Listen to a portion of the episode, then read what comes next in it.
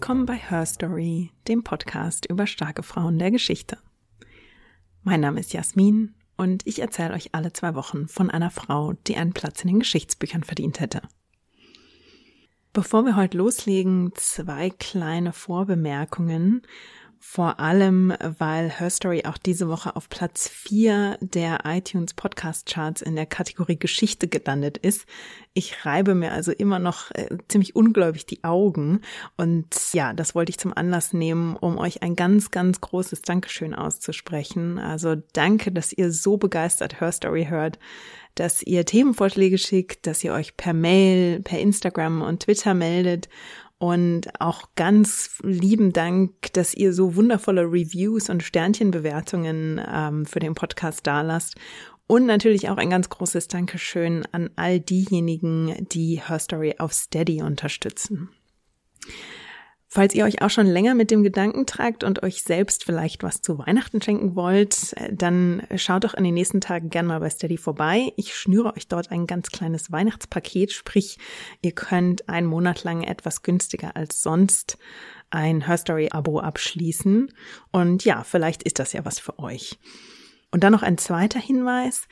Ich war vergangene Woche im Podcast Tatort Geschichte zu Gast vom Bayerischen Rundfunk.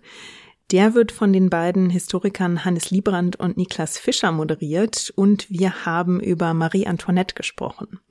Da geht es zum Beispiel darum, ob sie dieses berühmte Zitat, das arme Volk solle doch Kuchen essen, äh, wenn es kein Brot habe, ob sie das tatsächlich gesagt hat. Und wir schauen auch drauf, was es für die junge Marie Antoinette überhaupt hieß, an den französischen Hof zu kommen. Aber bevor ich jetzt zu viel verrate, sucht doch einfach im Podcatcher eurer Wahl nach dem Podcast Tatort Geschichte und klickt auf die Folge zu Marie Antoinette. Dann habt ihr mich schon wieder im Ohr und dazu auch noch Hannes und Niklas. Ja, und hoffentlich habt ihr viel Freude beim Hören. So, jetzt aber genug der Vorrede. Für die Folge vor Weihnachten habe ich mir überlegt, euch mit auf einen Streifzug zu nehmen, nämlich einen Streifzug durch das Paris der 20er Jahre. Denn in Paris tummelten sich in den 20ern unzählige Frauen, die dort ihren Drang zur Selbstbestimmung im Leben wie auch in der Liebe, ihre intellektuellen Ansprüche und ihre Kreativität ausleben konnten. Und viele von ihnen ebneten durch ihre Aktivitäten, ihre Freundschaften und ihren Zuspruch auch so manchem männlichen Kollegen den Weg zum Erfolg.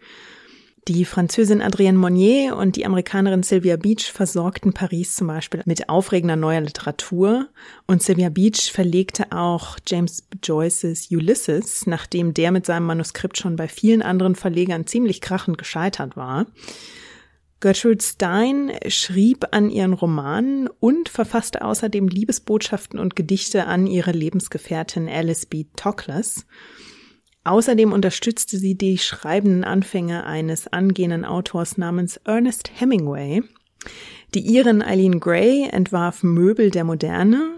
Die deutsche Fotografin Giselle Freund porträtierte die Pariser Intellektuellen und Kreativen und abends unterhielt man sich prächtig bei den Bühnenshows wie denen vom Trapezstar Barbette oder in der Bar von Bricktop. Also gießt euch Glühwein in den Thermosbecher und kommt mit auf eine Zeitreise durchs Paris der 20er Jahre. Während wir uns auf den Weg zu unserem ersten Stopp machen, vielleicht kurz ein paar Worte zum Paris der 20er Jahre.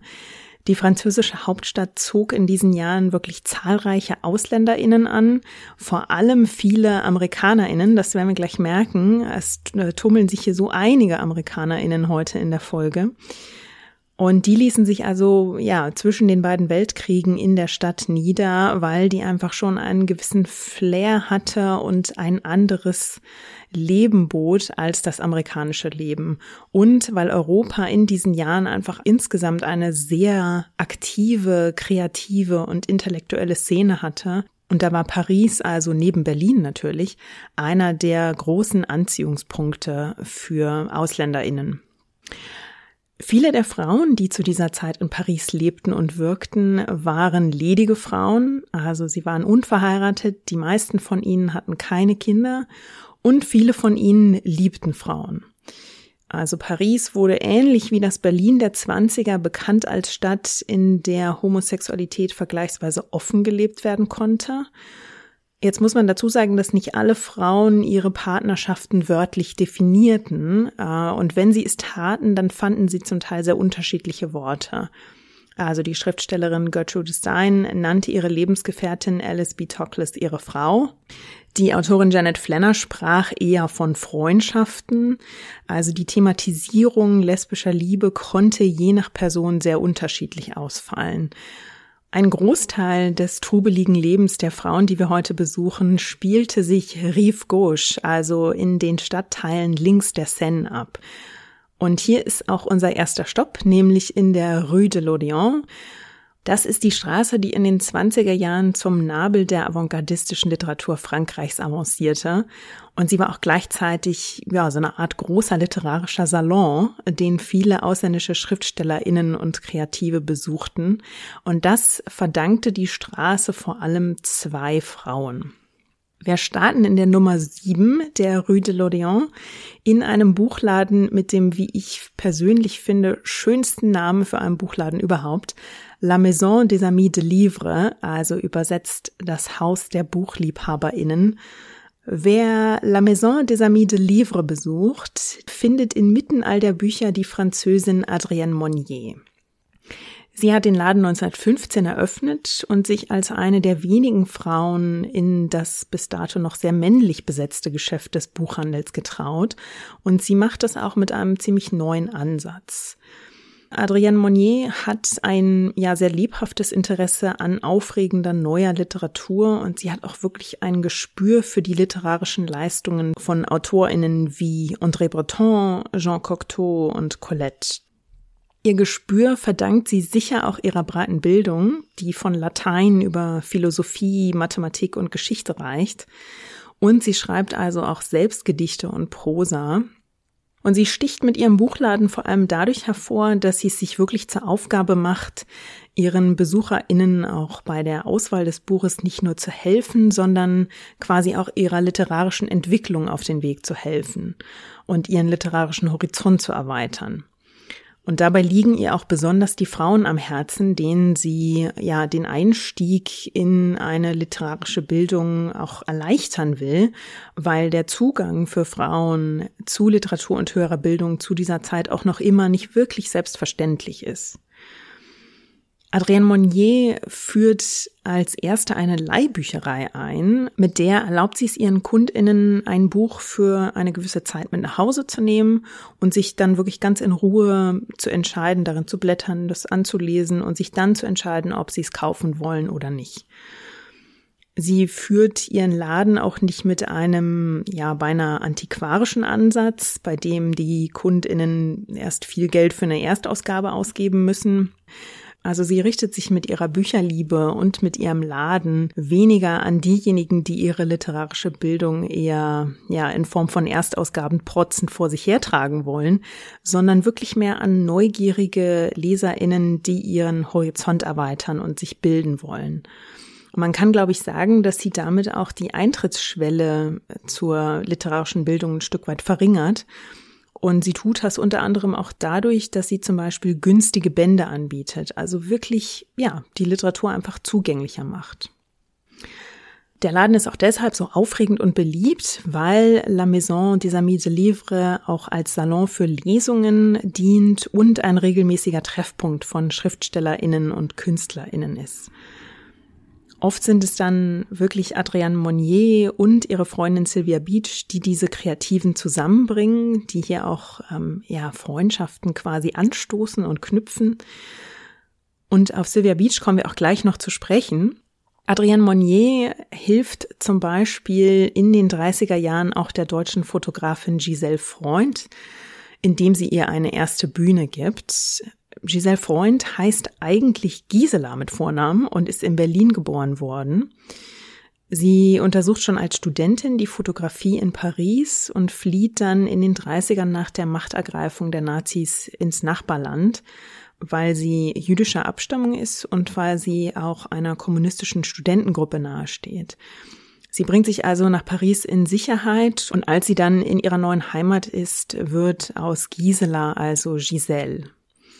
Und sie nimmt damit eigentlich den gleichen Weg wie Gerda Taro, über die ich hier im Podcast ja auch schon mal gesprochen habe. Ob die beiden sich nun kannten und begegnet sind, das ist mir allerdings nicht bekannt. Ich finde es nicht abwegig, weil viele AusländerInnen sich im Paris der 20er und 30er in den gleichen Kreisen bewegten. Aber mir ist zumindest nicht bekannt, dass es eine enge Freundschaft oder engere Bekanntschaft zwischen den beiden gegeben hat. Ja, Giselle Freund stöbert jedenfalls eines Tages in den Auslagen von Adrienne Monniers Buchhandel und lernt daraufhin also die Ladeninhaberin kennen. Die beiden freunden sich dann sehr schnell, sehr intensiv an. Und Giselle Freund beginnt zum Beispiel immer mal wieder im Laden auszuhelfen, wenn es dort wirklich richtig trubelig ist und hoch hergeht. Und schließlich zieht Giselle Freund auch mit in Adrienne Monniers Wohnung, die sie sich bis dahin noch mit Sylvia Beach geteilt hat. Sylvia Beach zieht dann aus, nimmt sich eine eigene Wohnung, aber die drei Frauen treffen sich trotzdem regelmäßig noch jeden Tag zum Kochen und zum gemeinsamen Essen. Jedenfalls lernt Giselle Freund durch Adrienne Monnier wirklich viele Kreative kennen, die sich damals in Paris so tummeln und den Laden besuchen. Und die beginnt sie dann zu fotografieren. Und so entstehen dann in nur eineinhalb Jahren zahlreiche Porträts von einigen der einflussreichsten KünstlerInnen im Paris der Zwischenkriegszeit.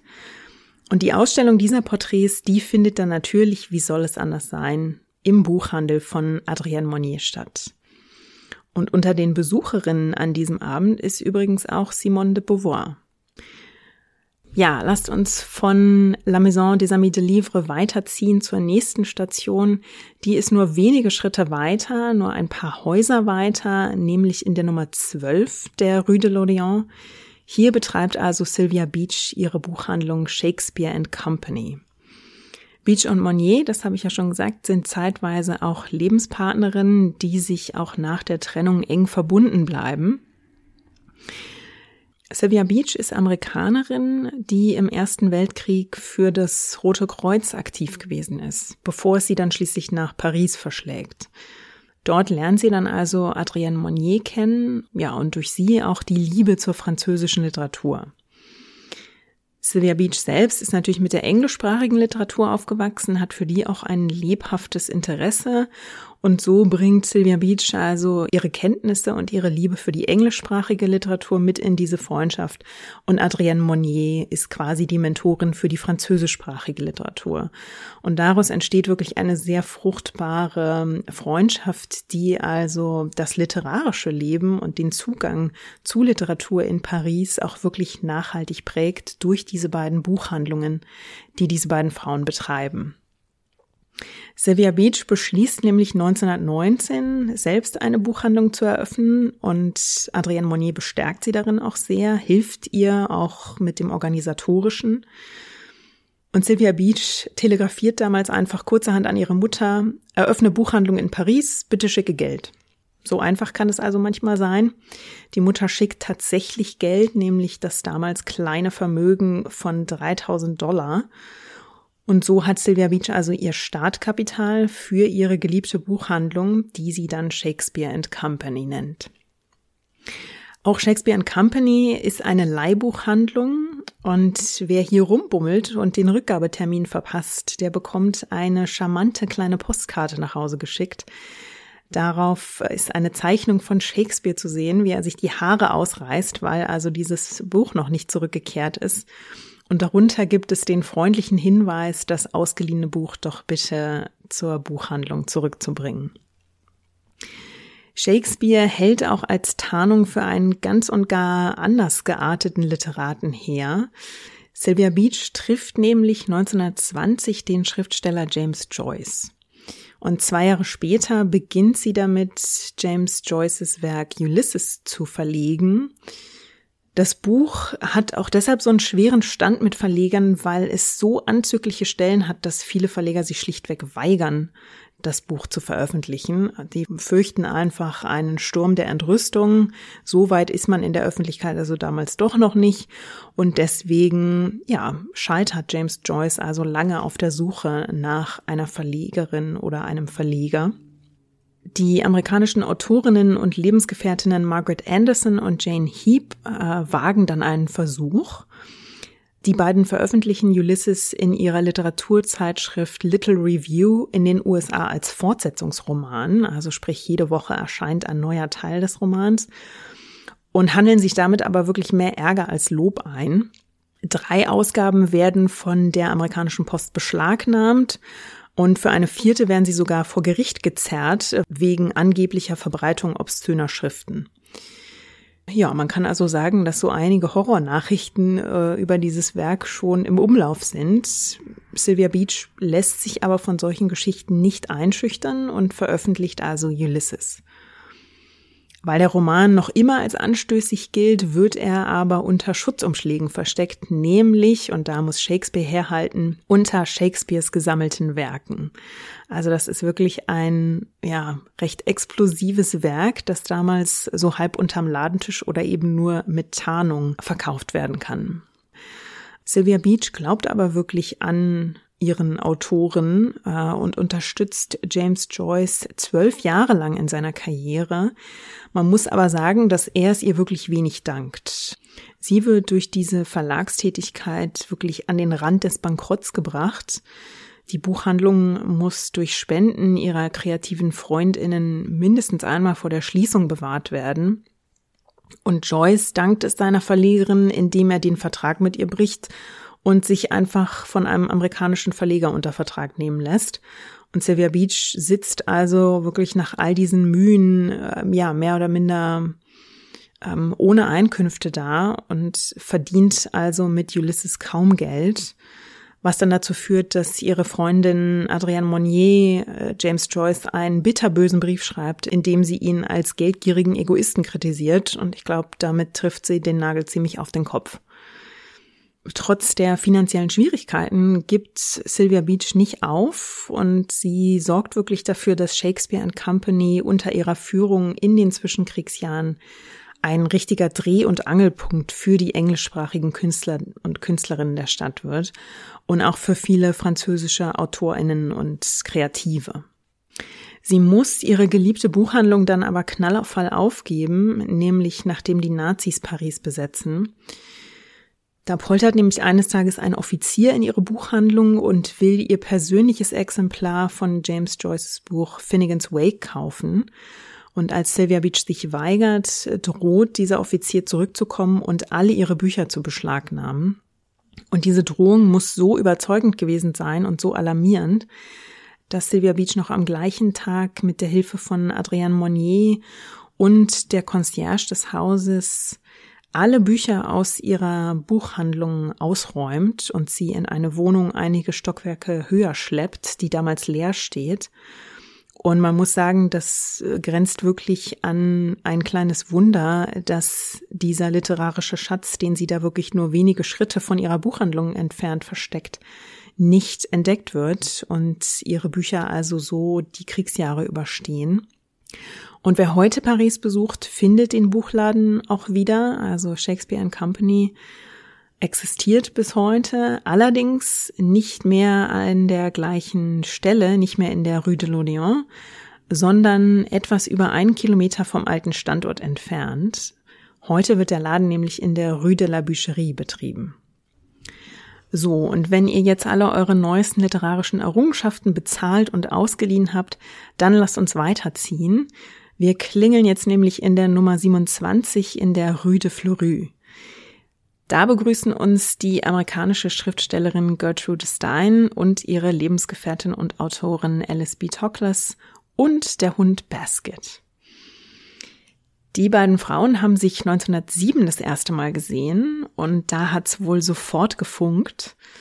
Und seitdem die beiden ein Paar sind, sind Stein und Toklas wirklich unzertrennlich und werden es auch bis zu Steins Tod im Jahr 1946 sein. Gertrude Stein und Alice B. Toklas stehen einander so nah, dass Stein in einem ihrer Notizbücher auch die beiden Namen verschmilzt und so wird also aus Gertrude und Alice Gertrude und Altrude. Und ein sehr schönes Kompliment macht Gertrude Stein auch der französischen Metropole 1939, als sie schreibt, die einzige Persönlichkeit, über die ich gerne schreiben würde, ist Paris. Stein ist schon länger im Bann von Paris. Sie ist nämlich ihrem Bruder Leo 1903 nach Paris gefolgt und ist damals mit ihm in die Rue de Fleurus gezogen. Die beiden führen dort jahrelang einen literarischen Salon für aufstrebende Kreative und Malerinnen. Und das Geschwisterpaar beweist da früh ein Interesse und auch eine gute Nase für impressionistische und kubistische Kunstwerke. Also die interessieren sich beide wahnsinnig für Kunst und bei ihnen gehen dann also sehr schnell Leute wie Cézanne, Monet, Gauguin, aber auch Pablo Picasso ein und aus.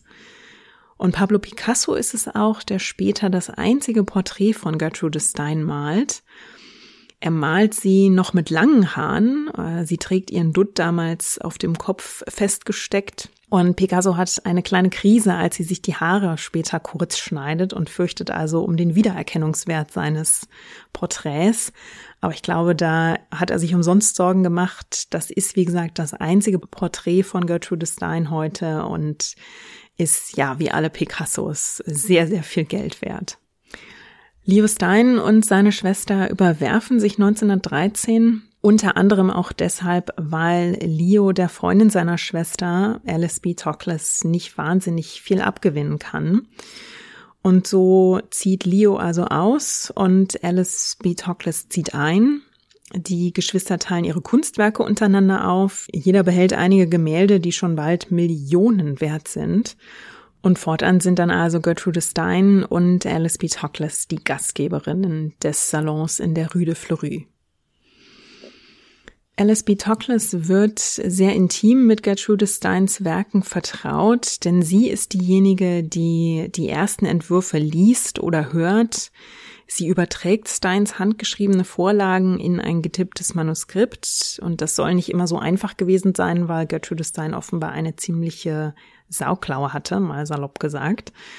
Und Tokles editiert auch die Schriften ihrer Lebensgefährtin. Sie schlägt also auch Änderungen vor und ja, fungiert also im Prinzip wie eine Art Lektorin für Gertrude Stein. Deren Literatur ist aber so avantgarde, dass auch sie zunächst keinen Verleger findet. Und nachdem Stein also wieder und wieder Absagen kassiert hat, gründet dann ihre Lebenspartnerin Alice Toklas schließlich selbst einen Verlag, den sie Plain Edition nennt. Um den zu finanzieren, müssen Stein und Toklas sich dann von einem ihrer geliebten Picasso-Bilder trennen und das verkaufen, um also das Startkapital zusammenzubringen. Mit 58 Jahren bekommt Stein dann ihren ersten Vertrag für ihr Buch The Autobiography of Alice B. Toklas. Und das ist ein sehr interessantes Buch, weil es eigentlich ihre eigene Autobiografie ist, aber sie hat es aus Sicht von Alice B. Toklas geschrieben. Das ist also wirklich ein sehr interessanter Kunstgriff, den bis dahin noch niemand gewagt hat. Und deswegen wird das Werk also auch ein ziemlicher Überraschungserfolg. Interessanterweise fällt es aber aus der Reihe der Werke, die Stein bis dahin produziert hat. Also ihre Literatur bis dahin, ihre Romane lesen sich doch sehr anders als diese Autobiografie und ausgerechnet die wird dann ihr literarischer Durchbruch. Die beiden gehen dann auf eine Lesereise durch Amerika, bevor sie nach Paris zurückkehren. Und wenn Alice Toklas dort nicht Gertrude Steins Werke korrigiert oder überträgt, dann bekocht sie ihre Lebensgefährtin. Denn Gertrude Stein liebt ihre Küche und Alice Toklas schreibt dann also einige Jahre nach Gertrude Steins Tod sogar ein Kochbuch mit ihren besten Rezepten. Und wenn ihr sie sehr nett bittet, dann gibt sie euch vielleicht auch das Rezept für ihren Haschisch-Fatsch, das sie einst aus Marokko mitgebracht hat. Aber Vorsicht, die Köchin prophezeit in ihrem Kochbuch nach dem Verzehr Euphorie und große Lachanfälle. Gertrude Stein ist mit vielen aufstrebenden Kreativen ihrer Zeit in Kontakt. Sie ermutigt zum Beispiel den jungen Ernest Hemingway, der damals noch Journalist und möchte gern Schriftsteller ist, sich doch ganz der Schriftstellerei zuzuwenden. Und er schreibt ihr in einem Brief einmal, ist Schreiben nicht ein harter Job? Es war so einfach, bevor ich sie traf. Bevor Hemingway übrigens Briefe an Gertrude Stein schrieb, vertrieb er sich gern die Zeit in Sylvia Beachs Buchhandlung Shakespeare and Company. Dort hat er gern seinen Sohn John, den alle nur Bambi nannten, bei Sylvia und ihren Mitarbeiterinnen geparkt und stöberte dann durch die neuesten Bücher, die Sylvia Beach in ihren Regalen hatte.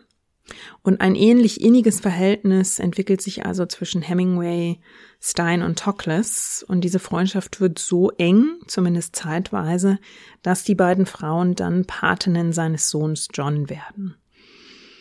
Und ich habe zeitweise gesagt, weil einige Jahre später es dann zu einem Bruch kommt und Hemingway sich mit Stein überwirft und das ist dann im Prinzip das Ende dieser Freundschaft. Aber Stein ist auch für andere junge KünstlerInnen ein, eine Sparringspartnerin für deren kreative Ideen. Und vieles davon wird also in diesen wöchentlich stattfindenden Salons besprochen, die sie und Alice Toklas ausrichten. Und dass dieser Salon so fruchtbar ist, das liegt sicherlich auch daran, dass die beiden Frauen lieber Tee oder Kaffee servieren statt alkoholische Getränke und dass die Gäste also am Ende des Treffens noch klar denken können. Naja, außer wenn es Haschischfotsch gab. Tokles und Stein werden im Zweiten Weltkrieg dann für das Rote Kreuz aktiv und fahren zur Versorgung der Franzosen mit einem LKW durch Frankreich. Und angeblich gab es dabei auch die einzigen Unstimmigkeiten zwischen dem sonst so harmonischen Paar. Sie zofften sich nämlich immer, wenn Gertrude Stein versuchte, den LKW einzuparken, so die Legende. Ihre, ihre Versorgung der französischen Bevölkerung müssen sie dann aber irgendwann aufgeben, weil beide Frauen nämlich jüdisch sind. Sie müssen sich also selbst in Sicherheit bringen und mit dem Einmarsch der Nazis in Paris aus ihrer geliebten Stadt fliehen. Sie verstecken sich für den Rest des Krieges dann in einem Dorf in der freien Zone Frankreichs. Dort öffnen sie ihr Haus auch gegen Kriegsende für amerikanische Soldaten und nach dem Krieg kehren beide dann in die Rue de Fleury zurück und dort stirbt Gertrude Stein dann schon sehr kurz nach dem Krieg, nämlich 1946. Alice B. Toklas überlebt ihre Lebensgefährtin noch um mehr als zwei Jahrzehnte und wird dann 1967 neben ihr auf dem Friedhof Père Lachaise begraben. Wir könnten jetzt weiterziehen in den literarischen Salon der reichen amerikanischen Erbin und Schriftstellerin Natalie Clifford Barney in der Rue Jacob. Durch den soll einst übrigens auch Matahari getanzt sein, in ihrem Birthday Suit, wie die Amerikaner gern sagen, sprich splitterfasernackt. Natalie Clifford Barney hat unzähligen Frauen in Paris den Kopf verdreht und sich dafür prompt den Spitznamen die Amazone eingehandelt. Der wurde ihr natürlich von einem Mann verpasst. Aber ich glaube, nachdem wir gerade schon im Salon von Gertrude Stein und Alice Toklas waren, können wir diesen Salon hier überspringen. Wir könnten jetzt natürlich auch im Hotel Saint-Germain-de-Prés in der Rue Bonaparte Nummer 36 in die Schreibstube der amerikanischen Journalistin Janet Flanner ziehen. Die hat 40 Jahre lang für den New Yorker eine Kolumne über das Leben in Paris geschrieben. Aber wir haben ein anderes Ziel, allerdings auch in der Rue Bonaparte. Aber wir haben ein anderes Ziel, das auch in der Rue Bonaparte liegt. Hier kommt uns auf den letzten Metern Natalia Goncharova entgegen. Sie grüßt freundlich, lässt sich aber entschuldigen. Sie hat keine Zeit, die Malerei wartet. Goncharova wurde 1881 in Russland geboren und ist 1914 mit ihrem Partner Mikhail Larionov nach Paris gezogen.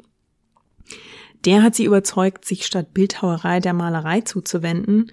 Und das war wirklich eine sehr gute Entscheidung, denn schon 1913 hat Goncharova eine große Schau in Moskau, die den Besuchern schon die Münder offen stehen lässt. 1920 malt sie das aufregende avantgardistische Bild Three Young Women und sie bewegt sich in ihrem Stil scheinbar mühelos vom Impressionismus zum Postimpressionismus und dann zum Expressionismus Kubistische Einflüsse lassen sich auch ganz eindeutig finden. Sie ist also eine wirklich aufregende Künstlerin. Und gerade ist sie vor allem auch deshalb so furchtbar in Eile, weil sie für den russischen Impresario Sergei Diaghilev das Bühnenbild und die Kostüme für das berühmte Ballet Russe entwirft. Ja, also Natalia Goncharowa hat keine Zeit, lässt sich entschuldigen. Wir lassen sie lieber weiterziehen und gehen zur Rue Bonaparte Nummer 21. Und dort besuchen wir die Iren Eileen Gray. Eileen Gray ist 1878 an der Südostküste Irlands als Großnichte eines Grafens geboren worden. Sie studiert dann Kunst in London und zieht 1902 mit einer Kommilitone nach Paris. Schon in London hat sie begonnen, Lackkunstmöbel zu entwerfen und das verfolgt sie auch in Paris noch eine ganze Weile. Allerdings ist diese Herstellungstechnik, in der man per Hand die Möbel mit Lack überziehen muss, die ist ziemlich toxisch, beziehungsweise der Lack ist toxisch und der ruft also auf ihren Armen ganz schwere Ausschläge hervor, so dass sie schließlich doch mit dieser Lackkunst Möbelherstellung ja pausieren beziehungsweise sie ganz aufgeben muss. Sie interessiert sich dann auch für Teppichkunst und gräbt sich dort ein und eröffnet also in Paris mit ihrer Freundin Evelyn Wild ein Atelier, wo sie dann zunächst noch ihre Lackkreationen und auch ihre Teppichentwürfe verkauft und ausstellt. Diese Teppichentwürfe, die sind auch wirklich schon ein Ausdruck der Art Nouveau, also dieser neuen Einrichtungsform, die in diesen 20er Jahren ja ihre Anfänge hat. Und Eileen Gray ist wirklich eine Pionierin dieser Einrichtungsart. Ihre Teppiche haben also schon diese geometrisch abstrakten ähm, Designs, sind schon in beige, braun, grau und schwarz gestaltet. Äh, sie macht sich damit einen solchen Namen und gewinnt solche UnterstützerInnen, dass sie bald schon die Wohnung einer der reichsten Modistinnen mit ihren Lackpaneelen und Teppichen dekoriert. Und 1922 gründet sie dann ihre Galerie Jean Dessert, die ist zwar nicht kommerziell tragfähig, aber hier zeigt Gray also ihre Möbel. Zum Beispiel das Bettsofa Pirogue, das später Yves Saint Laurent gehört und auf einer Versteigerung 2009 für 21,9 Millionen Dollar unter den Hammer kommt. Auch Modedesignerin Elsa Schiaparelli, über die ich hier im Podcast ja auch schon gesprochen habe, kauft später Möbelstücke von Eileen Gray. Und 1926 fertigt die Iren mit ihrem Transatlantic Chair mit verstellbaren Armlehnen und verstellbarer Sitzfläche ein Möbelstück, das also beweist, wie sehr sie ihrer Zeit voraus ist. Denn zwei Jahre später entwickelt Le Corbusier seine berühmte Chaiselongue nach genau diesem gleichen Prinzip. Eileen Gray entwirft erst noch mit vergleichsweise luxuriösen Materialien wie zum Beispiel Edelholz und Elfenbein. Sie verlegt sich dann später auf Metall und Glas. Ihre Entwürfe gehen allerdings nie in Serie und genau deshalb sind sie heute also so begehrte und auch wertvolle Unikate. Zum Beispiel ihr berühmter verstellbarer Tisch E1027, der bis heute wirklich ein absoluter Klassiker ist. Das ist ein runder Couchtisch aus Stahl und Glas, ähm, der eben in der Höhe verstellbar ist. Eines der Exemplare, das sie damals fertigte, gehört heute zur Sammlung des Museum of Modern Art. Und den Tisch entwirft sie extra so, dass man damit auch im Bett frühstücken kann. Sie versucht also mit ihren Möbeln Funktionalismus, Ästhetik und Gemütlichkeit zusammenzubringen. Und meine persönliche, zugegeben subjektive Meinung ist, dass ihr das auch ganz glänzend gelingt. Ihre Freizeit verbringt Eileen Gray mit Romaine Brooks, Marie-Louise Damien und Natalie Barney. Mit der ein oder anderen von ihnen ließ sie sich wohl auch auf Beziehungen ein, bevor sie dann eine Beziehung mit dem Architekten Jean Badovici eingeht. In dieser Zeit wendet sie sich dann auch von der Innenarchitektur mehr der Architektur zu. Nun hat Aline Gray allerdings nie Architektur studiert und deshalb geht sie da sehr praktisch dran. Sie vergräbt sich nämlich beinahe vier Jahre lang zwischen 1922 und 26 in Architekturbüchern und studiert wirklich die Theorie und die Entwürfe anderer großer ArchitektInnen ihrer Zeit. Sie wird also im Selbststudium Architektin und beginnt dann 1926 mit dem Design eines heute ikonischen Hauses, das den gleichen Namen trägt wie ihr Beistelltisch, nämlich E1027. Und der Name, falls ihr euch wundert, ähm, der ist eine Anspielung auf ihren eigenen Namen und auf den von Jean Barovici. E stand für Eileen, 10 für Jean, 2 für B wie Badovici und 7 für G wie Gray. Also sie hangelt sich da durch die Buchstaben des Alphabets und bastelt daraus diesen Namen zusammen. Das Haus entsteht an der Mittelmeerküste bei Monaco und ist insgesamt knapp 120 Quadratmeter groß. Und Eileen Gray baut dieses Haus also nicht für einen reichen Klienten, der ihr einen Auftrag gegeben hat, sondern für sich selbst als Sommervilla für sich und ihren Lebensgefährten Badovici. E1027 hat einen offenen Grundriss, gleitende Vorhänge, Raumtrenner, funktionale ästhetische Möbel und weiß mit dem Licht am Mittelmeer zu spielen. Ist also wirklich ein sehr moderner Bau, wie man den eben auch von Le Corbusier oder Mies van der Rohe kennt. Das Haus muss dann mit den Jahren allerdings einiges über sich ergehen lassen und Le Corbusier spielt dabei eine ziemlich unrühmliche Rolle. Denn Gray hat eigentlich festgelegt, dass die Wände des Hauses nicht dekoriert werden sollen. Le Corbusier, der häufiger Hausgast im E1027 ist, bemalt dann Ende der 30er Jahre eines Tages ungefragt acht Wände mit grellen erotischen Fresken. Und Gray ist darüber so entsetzt und verbittert, dass sie das Haus bis zu ihrem Lebensende nie wieder betritt. Im Zweiten Weltkrieg kommt es dann noch schlimmer. Da sollen nämlich die Soldaten der deutschen Armee die Wände des Hauses für Schießübungen genutzt haben. E1027 verfällt dann mit den Jahren in einen wirklich beinahe unhaltbaren Zustand und erst vor wenigen Jahren kamen dann genügend Spenden zusammen, um das Haus zu restaurieren und wieder in den Originalzustand zurückzuversetzen. Eileen Gray lebt 75 Jahre in ihrer Wohnung in der Rue Bonaparte und arbeitet dort noch bis weit in ihre 90er an neuen Ideen und Entwürfen und sie stirbt dann 1976 mit 98 Jahren, als sie in Frankreich als Designerin und Architektin auch gerade wiederentdeckt wird. So, lasst uns von der Rue Bonaparte auf die andere Seite der Seine ziehen. Wir überqueren also eine von Paris schönen Brücken und machen uns auf den Weg zum Moulin Rouge. Das können wir natürlich nicht auslassen. Da hebt sich der Vorhang und wir sehen ein Trapez, ein Drahtseil zwischen zwei Stützen gespannt und von der Decke herabhängende Ringe. Auf der Bühne steht außerdem ein Sofa mit einem weißen Bärenfell drauf. Und auf diesem Sofa räkelt sich eine sehr anmutige Frau mit einem ausladenden Abendkleid, das sie mit lassiven Bewegungen langsam auszieht. Nachdem sie sich also aus dieser Abendgarderobe geschält hat, steht sie da in einem sehr knappen und eng anliegenden Artistinnenkostüm vor uns. Und dann beginnt auch schon die eigentliche Show. Barbette, so heißt die Artistin, baumelt kopfüber, nur mit einem Bein in einen der Ringe gehakt von der Decke. Sie balanciert auf dem Hochseil und vollführt waghalsige, aber anmutige Manöver am Trapez.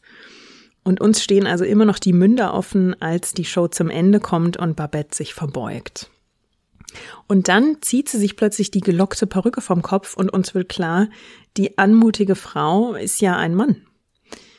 Der spannt den Bizeps und läuft betont maskulin von einer Bühnenseite zur anderen, bevor er sich nochmal verbeugt und dann verschwindet. Und wir sitzen da jetzt also ein bisschen verdutzt. Wer ist also Babette? Babette ist eine Bühnenfigur, in die ihr Schöpfer nur zeitweise schlüpft. Also vor und nach den Jahren auf der Bühne lebt Babettes Schöpfer offen als Mann. Und nur für die Bühne schlüpft er also in eine weibliche Rolle und führt damit den Zuschauern der Zwanziger vor Augen, ja, wie fluid, also Geschlechterrollen sein können. Babette heißt mit bürgerlichem Namen Vanda Clyde und ist entweder 1899 oder 1904 in Texas geboren worden. Dort balanciert er schon als Kind gern auf den Eisenbahngleisen und später dann auf Mutters Wäscheleine im Garten. Die Mutter arbeitet als Putzmacherin. Den Vater hat er nicht mehr kennengelernt, der ist nämlich schon kurz vor Wanders Geburt gestorben. Und die Liebe für die Performance wird dann geweckt, als die Mutter ihn mit in den Zirkus nimmt. Und dort ist er also von den Aufführungen so begeistert, dass er anfängt, Baumwolle zu pflücken, um sich also Geld für weitere Zirkusbesuche zu verdienen. Schon im Alter von 14 Jahren verlässt Wender dann die Schule und heuert als Akrobat bei der Artistengruppe den Alpharetta Sisters an, die ihre Show mit dem Zusatz World Famous Aerial Queens bewerben. Und ja, die Aerial Queens sind nun mal Queens und keine Kings und deshalb bitten sie ihn, für die Show in Frauenkleider zu schlüpfen.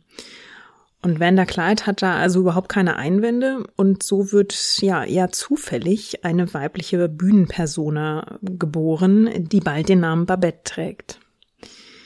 Babette tritt dann also erst mit den Alpharetta Sisters auf, dann noch mit anderen Artistengruppen und 1919 hat sie dann den ersten Solo-Auftritt im Harlem Opera House in New York. Diese Auftritte, die machen wirklich von sich reden. Sie fliegt also zur Musik von Wagner und von Rimsky-Korsakow durch die Lüfte. Sie schlingt ihre Beine um Trapezstangen. Sie lässt sich kopfüber von Trapezstangen und Ringen herabhängen. Sie fliegt von Trapez zu Trapez und läuft also in schwindelerregender Höhe über Drahtseile. Und mit ihrer betont femininen Artistik und dem Clou, dass sie sich also am Ende der Show selbst als Mann enttarnt, feiert Babette also große Erfolge und tritt ab 1923 dann international auf, nämlich in London, Paris und Deutschland.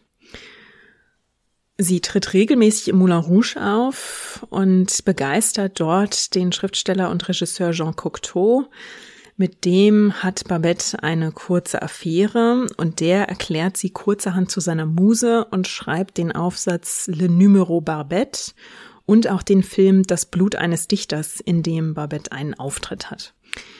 1938 kehrt Babette nach einem Bühnenunfall nach Texas zurück, wird schwer krank und muss sogar wieder laufen lernen. Und nach der Erholung tritt Babette dann wieder als Wanda Clyde auf, äh, verzichtet also auf diese Bühnenpersona und kehrt in ein Leben als Mann zurück und arbeitet dann als Berater und Coach für Bühnenstücke und Hollywood-Filme.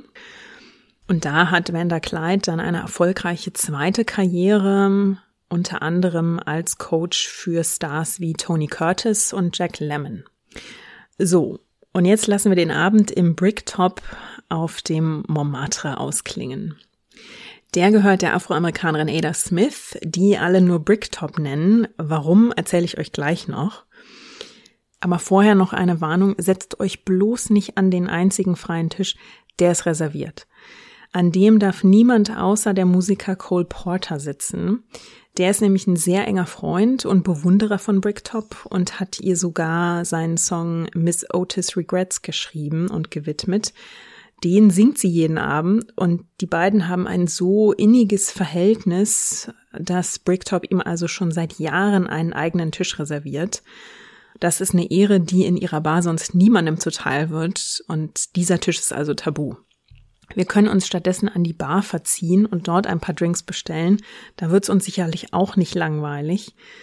Denn dort hält sich gern der Fotograf Man Ray am Tresen fest, genauso wie Robert McAlman. Der ist nämlich übrigens eine Art Scheinehe mit der Schriftstellerin Breyer eingegangen. Und weil er nach der Scheidung eine großzügige Abfindung bekommen hat, wird er jetzt von Spöttern gern Robert McAlimony genannt. Irgendwo in der Menge tummelt sich sicherlich auch F. Scott Fitzgerald. Der trinkt hier nämlich regelmäßig auch gerne einen über den Durst. Und wenn er dann richtig betrunken ist, dann lässt er sich abends auch gern von Bricktop persönlich nach Hause fahren. Ja, aber ich schweife ab. Wer ist Bricktop überhaupt? Bricktop wird 1894 als Ada Smith in West Virginia geboren. Als Afroamerikanerin wächst sie mit der strengen Rassentrennung im Süden der USA auf. Ein Umstand an ihr fällt aber wirklich besonders auf. Sie hat nämlich Sommersprossen und rotes Haar. Dieses rote Haar stammt vermutlich von ihrem Großvater, von dem angenommen wird, dass er der irisch-amerikanische Sklavenhalter auf der Plantage war. auf der ihre Mutter als Versklavte arbeiten musste. Und dieses rote Haar bringt Bricktop also ihren berühmten Spitznamen ein. Die Familie zieht dann irgendwann aus West Virginia weg, nämlich nach Chicago, und dort entdeckt Bricktop ihre Liebe für Bars und Saloons. Und sie kommt dort auch in Berührung mit Bühnenshows und drückt sich dort so lange an den Bühneneingängen herum, um ihre liebsten Stars abzupassen, bis sie schließlich selbst einen Fuß in eben jene Bühnentür bekommt.